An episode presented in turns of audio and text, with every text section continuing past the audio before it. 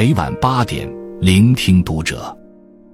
各位听友们，读者原创专栏现已全新上线，关注读者首页即可收听。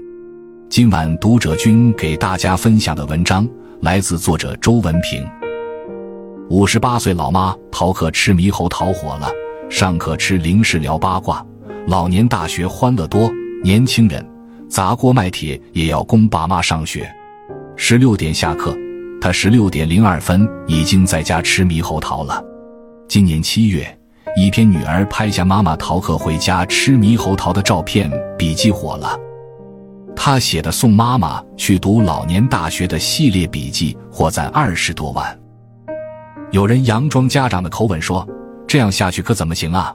明天一起去学校找老师谈谈吧。”有人说：“你们的母女关系让我开始憧憬自己的老年生活。”还有很多人说：“等我爸妈老了，我也把他们送去读老年大学。”老年大学的生活到底什么样？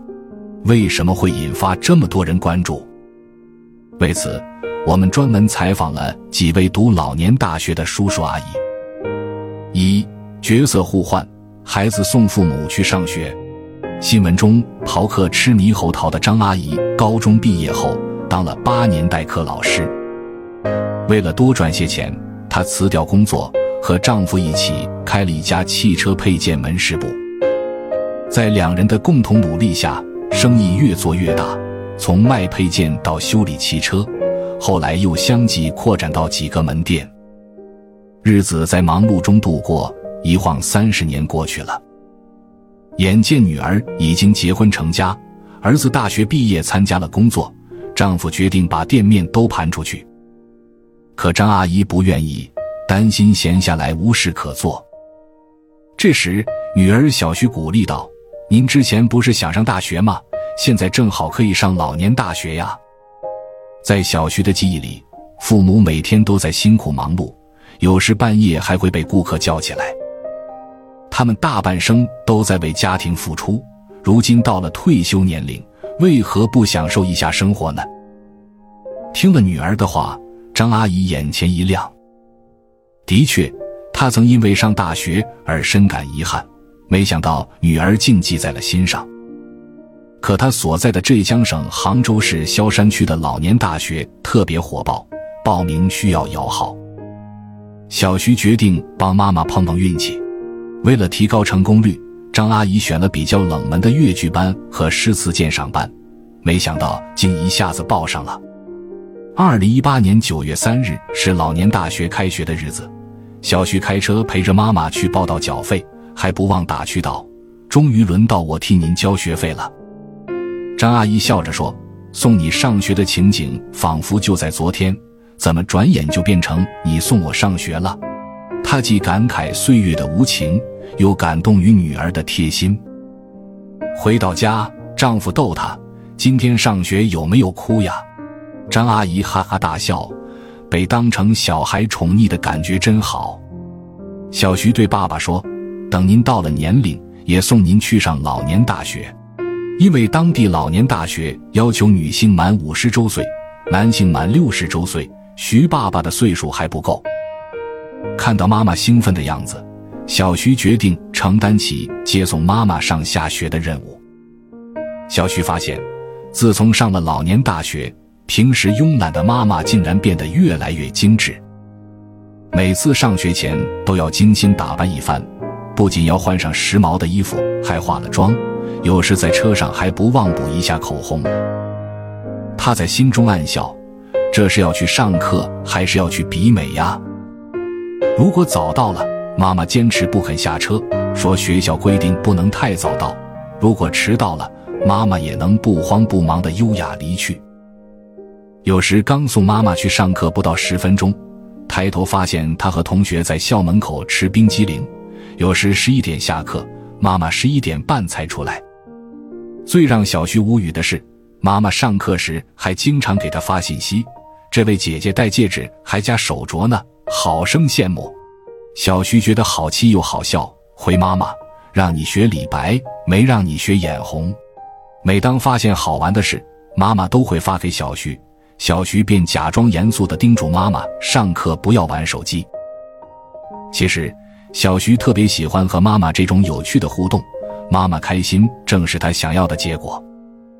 尤其陪妈妈上下学的过程，让他感觉和妈妈的关系更加亲密了。像小徐这样送妈妈上老年大学的，还有小娜。在外地工作的小娜，今年四月回家，发现妈妈每天都捧着手机，晚上玩到十二点也不睡觉，早上醒来躺在床上接着玩。退休后的妈妈没有任何社交和兴趣爱好，整个人都失去了光彩。小娜特别心酸，自己无法陪伴在父母身边。原以为他们的退休生活丰富多彩，没想到这般了无生趣。第二天，小娜就拉着妈妈找到离家最近的一家老年大学，一口气给他报了三个兴趣班：太极、形体、合唱团。上课第一天，陪在一旁的小娜看到妈妈有些忐忑不安，一个人站在边上，不敢有多余的动作。于是，她带着妈妈去认识了老师、班长。班主任，请各位阿姨多多照顾这位新同学。那一刻，小娜感觉自己就像妈妈的家长，真棒，走得真好。他鼓励妈妈加入队伍，大胆地走起来。那一瞬间，他仿佛回到了小时候妈妈带他到少年宫参加兴趣班的情景。角色互换，孩子当上了父母的家长，有趣又有爱。那么。父母们在老年大学会有什么样的体验呢？二收获快乐，上学就是享受生活。张阿姨上的第一节课是越剧课，她以为越剧课只是听听曲子，跟着老师唱两句就行了。没想到老师特别认真，教完一个片段后，学生不仅要在台下跟唱，还要配上各种动作，甚至还会被叫上台当众表演。这对毫无功底的张阿姨来说很困难，滥竽充数跟着唱还凑合，上台表演在她看来就是丢人现眼。为了不当众出丑，每次他都坐在后排，这样可以在老师点完名后偷偷从后门溜走。张阿姨所在的班级出勤率没有百分之百，但老师从来不生气，只是温和的提醒：别人想报名都报不上，你们报上了怎么还不珍惜？这个年纪学习就是图个快乐。张阿姨认为越剧太难，以致失去了兴趣。对喜欢的诗词鉴赏课，张阿姨从来不逃课。有时下雨，女儿没空送，她也会自己打着伞去上课。晚上睡不着，灵光乍现，诗兴大发，她就起床拿起纸笔写上一首诗。以前高中老师讲的太没意思。自己不爱听就学不进去，重回学校学习，张阿姨感觉完全不一样，没有沉重的思想负担，只凭兴趣投入其中，反而越学越有劲儿，越学越快乐。最让张阿姨开心的是，她在老年大学交到了很多朋友，几个姐妹经常相约到公园散步、骑行，还一起参加街道举办的合唱团。有位刘阿姨长得很年轻，张阿姨以为她比自己小，一问才知道，对方竟然比自己大十多岁。张阿姨好奇地问：“你怎么这么年轻，气质这么好？”原来，刘阿姨几年前得过脑梗，治疗康复后便开始跑步锻炼，每天坚持跑十公里，还参加过马拉松。张阿姨连连称赞：“你可太厉害了！”刘阿姨鼓励她也跑步。可以从两三公里开始，思想改变行动。看着同学的状态，张阿姨的心开始蠢蠢欲动。张阿姨发现老年大学简直就是个宝藏地，有的同学会摄影，有的同学会打太极，都是身怀技艺的人才。跟这些人在一起，何愁生活没有乐趣？像张阿姨这样喜欢老年大学的人越来越多。居住在新疆克拉玛依的柴丹，早在退休前就从同事口中听说了有关老年大学的事。去年刚一退休，他就报了名。本就爱美的他，报的是模特班和舞蹈班。作为一个门外汉，他本来是抱着玩玩的心态去学的，谁成想一走进老年大学，发现老师很专业，教的特别认真，同学们也学的特别认真。这在无形中感染了他，他也很认真的学了起来。深入学习后，柴丹对模特和舞蹈有了重新的认识。以前看模特走 T 台特别轻松潇洒，没想到自己走时却特别累，一会儿就腰酸背痛。很多时候，我们只看到了别人光鲜亮丽的一面，却忽略了人家背后的付出。通过学习。柴丹才知道，舞蹈的每一个动作，甚至看似不经意的转身，都有特定的含义，并不是随便动动手脚就能达到效果的。最让他意想不到的是，在这群已经退休的姐妹身上，他没有看到日渐迟暮的落寞，反而感受到了活力四射的热情。积极向上、快乐自律，这也正是他所向往的生活状态。自从上了老年大学，柴丹每天的时间都被安排得满满的。上午去上学，下午去健身，偶尔还会和同学一起出去旅游。自律的生活让他身材苗条，气质优雅，甚至还练出了腹肌。丈夫和儿子都忍不住夸她：“你太厉害了！”听着赞美声，柴丹心里美滋滋的。在他看来，每个人都应该活到老学到老，让自己的生活充实起来。这样不仅自己受益，还能为孩子做榜样。这个年纪，快乐最重要。学点东西，总比每天盯着手机强。爽朗的笑声配上苗条的身姿，哪里像已经五十三岁的人？三，老有所为，终身学习才是王道。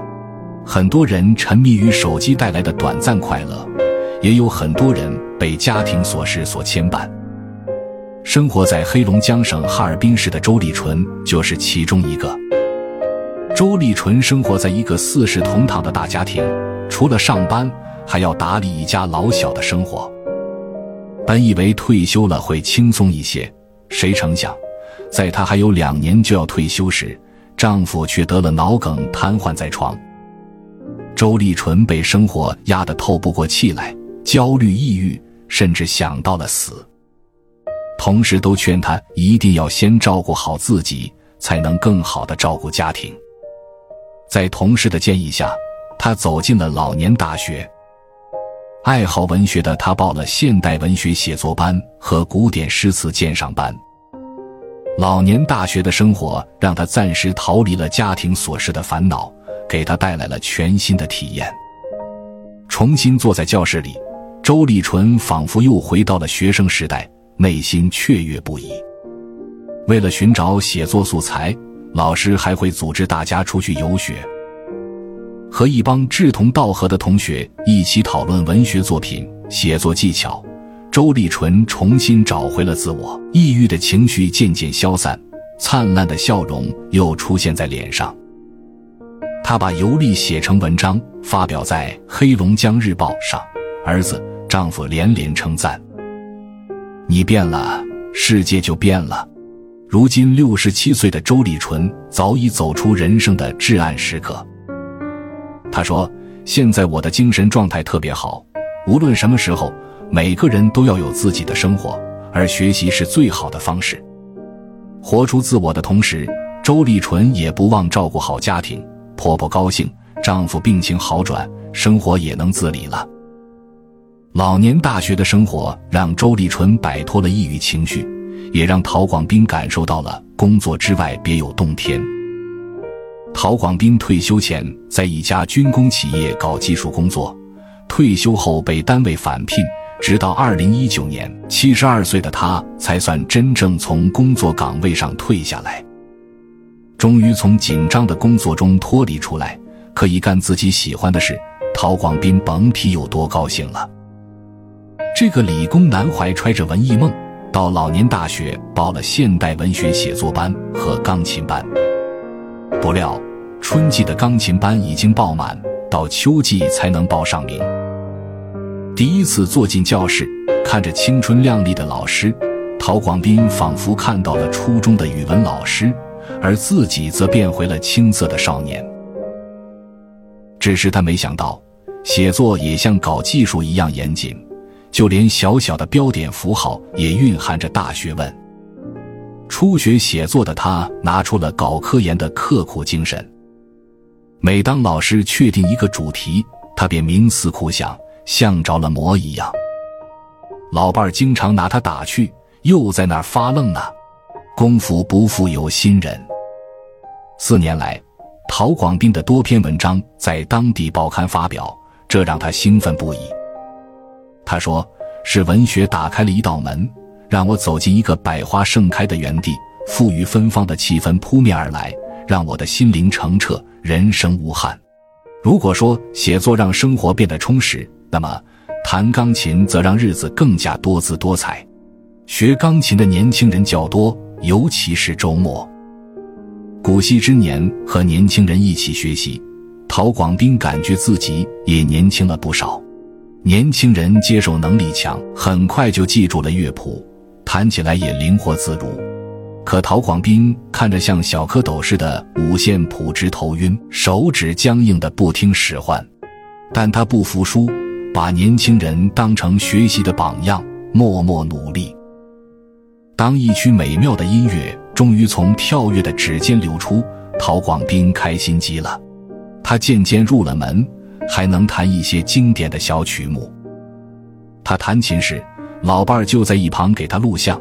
每写成一篇文章，他会先读给老伴儿听。年轻时在业务领域奋斗大半生。退休后到完全陌生的领域试水，陶广斌感觉别有一番情趣，还意外增进了夫妻感情。与很多人不同的是，罗叔叔是来女儿家时上的老年大学。退休后，他和老伴儿从老家江苏到成都帮女儿看孩子。老伴儿细心能干，照顾孩子大多由他来，这让罗叔叔感觉无事可做。女儿便提议让他去上老年大学。罗叔叔很感兴趣，主动要求报书法班，但老年大学的书法课向来火爆，女儿开启抢课模式才抢到了名额。罗叔叔学得很认真，每节课都准时去，因为老师是四川人，有的话他听不懂，回家不禁和女儿抱怨。女儿劝他：“你又不是真的上大学。”不用给自己那么大压力，能坚持去就很好了。可罗叔叔不这样认为，学就要学好，每次回家后勤加练习，非常认真的完成作业。在日复一日的努力中，他的书法提升的很快。一学期结束后，罗叔叔回了老家，但练习书法的习惯一直保持下来，每天都坚持练一小时。女儿每次打电话。她都会拿着自己的书法作品炫耀，你看我有没有进步？老年大学让很多老年人重新找回了自我，实现了年轻时的梦想，不仅开阔了视野，交到了朋友，还增进了和家人之间的感情。据中国新闻网报道，目前全国各级各类老年大学学校已达七点六万所，参加学习的学员超过两千万人。终身学习已经成为每个人的生活方式，在老年大学同样可以感受到生命的朝气与学习的热情。关注读者，感恩遇见。